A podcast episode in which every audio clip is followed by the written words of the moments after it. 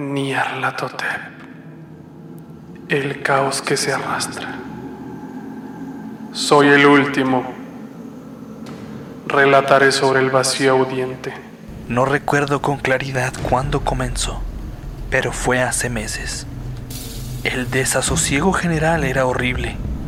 Para una época de agitación política y social, se añadió una aprensión extraña y melancólica a un peligro físico inminente un peligro generalizado que lo abarcaba todo, un peligro como puede ser solo imaginado en las más terribles pesadillas nocturnas.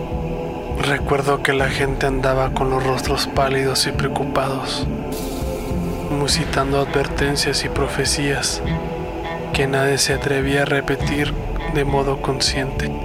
Un sentimiento de culpa monstruoso reinaba sobre la tierra y de los abismos que había entre las estrellas llegaban corrientes de frío que ponían a temblar a los hombres en los sitios más oscuros y solitarios. Sucedió una alteración demoníaca durante la sucesión de las estaciones. El terrible calor del otoño permaneció más de la cuenta y todo el mundo pensaba que el mundo y tal vez el universo había pasado del ser controlado por dioses o por fuerzas conocidas al control de dioses o fuerzas desconocidas.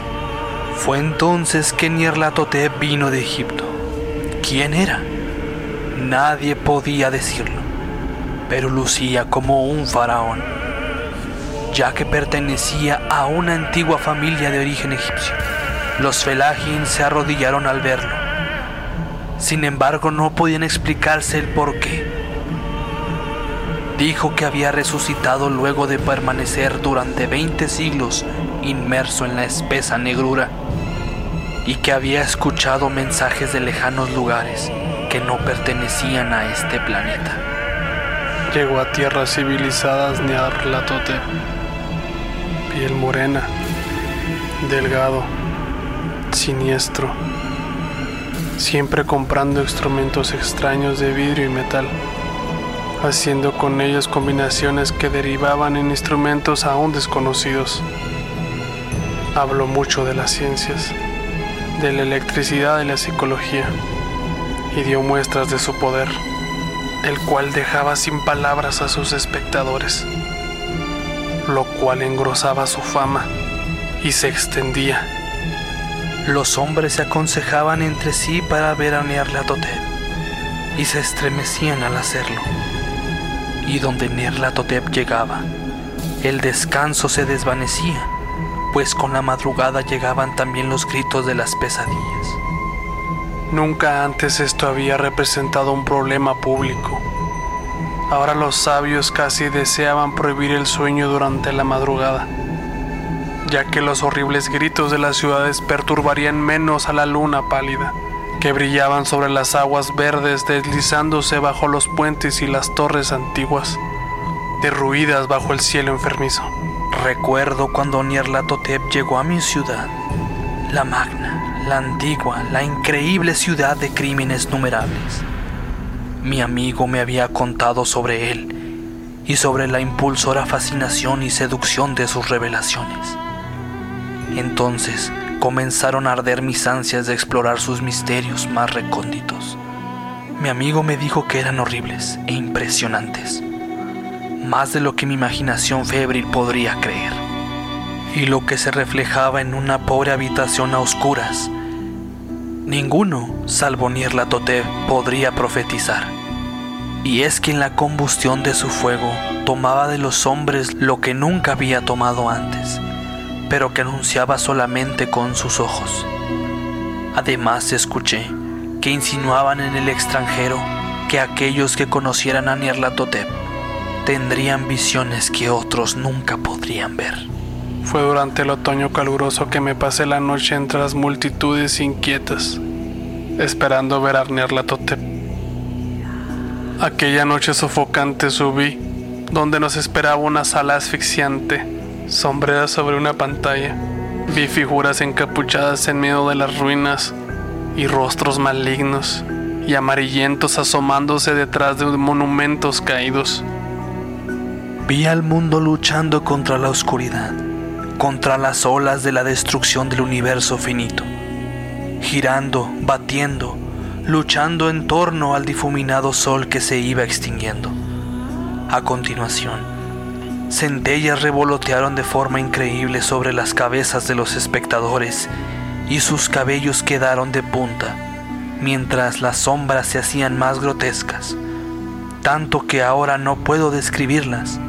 Posteriormente, las centellas se fueron lejos de sus cabezas. Y cuando yo, que era el más frío y científico de los demás, murmuré una protesta temblorosa de impostura y de electricidad estática, Nyarlathotep nos echó a todos fuera.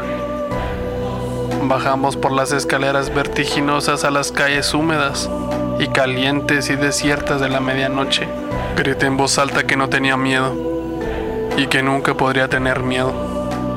Otros también gritaron como yo en busca de consuelo. Nos juramos unos a otros que la ciudad era exactamente la misma, aún con vida. Y cuando las luces eléctricas comenzaron a desvanecerse, maldijimos nuestra compañía una y otra vez, riéndonos de las caras extrañas que habíamos hecho. Creo que presentimos que algo descendía de la luna verde, porque cuando empezamos a depender de su luz, nos encantó con sus curiosas formas y marchamos involuntariamente. Parecía conocer a nuestros destinos, aunque no nos atrevimos a pensar en ellos. Cuando nos fijamos en el pavimento, encontramos algunos bloques sueltos y desplazados por la hierba, con escasas líneas de metal oxidado que mostraban por dónde habían pasado los tranvías. Entonces súbitamente vimos un coche de tranvía, sin ventanas, en mal estado y ladeando hasta casi voltearse. Cuando contemplamos el horizonte no pudimos encontrar la tercera torre adyacente al río. Y notamos que la silueta de la segunda torre era desigual en la parte superior. Luego nos dividimos en dos columnas estrechas, cada uno de los cuales parecía tomar una dirección diferente. Una desapareció en el estrecho callejón de la izquierda, dejando solo el eco de un gemido espantoso.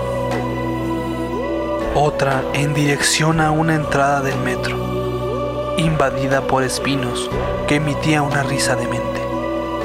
Mi propia columna fue succionada hacia campo abierto. Y ahora sentía un escalofrío que no era provocado por el calor otoñal, porque salía a grandes zancadas del páramo oscuro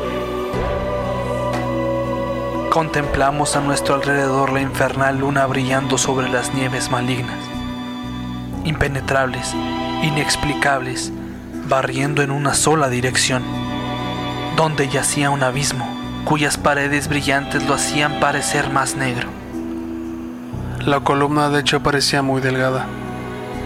La columna de hecho parecía muy delgada mientras caminaba con gran dificultad hacia el abismo.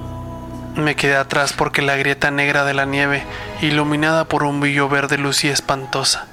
Y yo pensé que había oído el eco de un lamento inquietante cuando mis compañeros desaparecieron. Pero mi posibilidad de quedarme rezagado parecía escasa.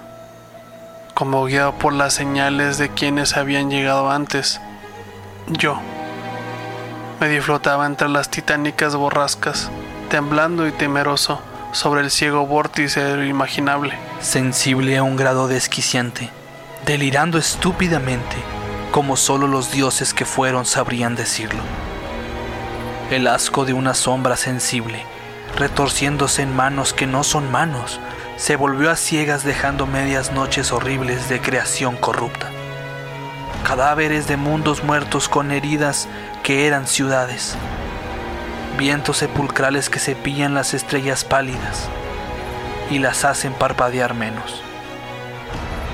Más allá de esos mundos, vagan fantasmas de las cosas monstruosas, esbeltas columnas de templos santificados que descansan sobre rocas innombrables, debajo del espacio, y llegan hasta confusas y vacías esferas de luz y oscuridad.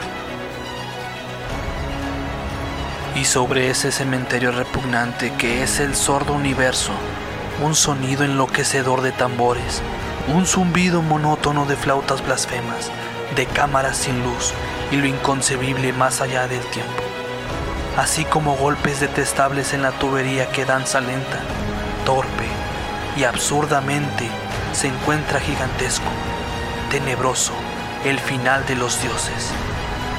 Gárgolas descerebradas sin voz y ciegas, cuya alma es Nierlatotep.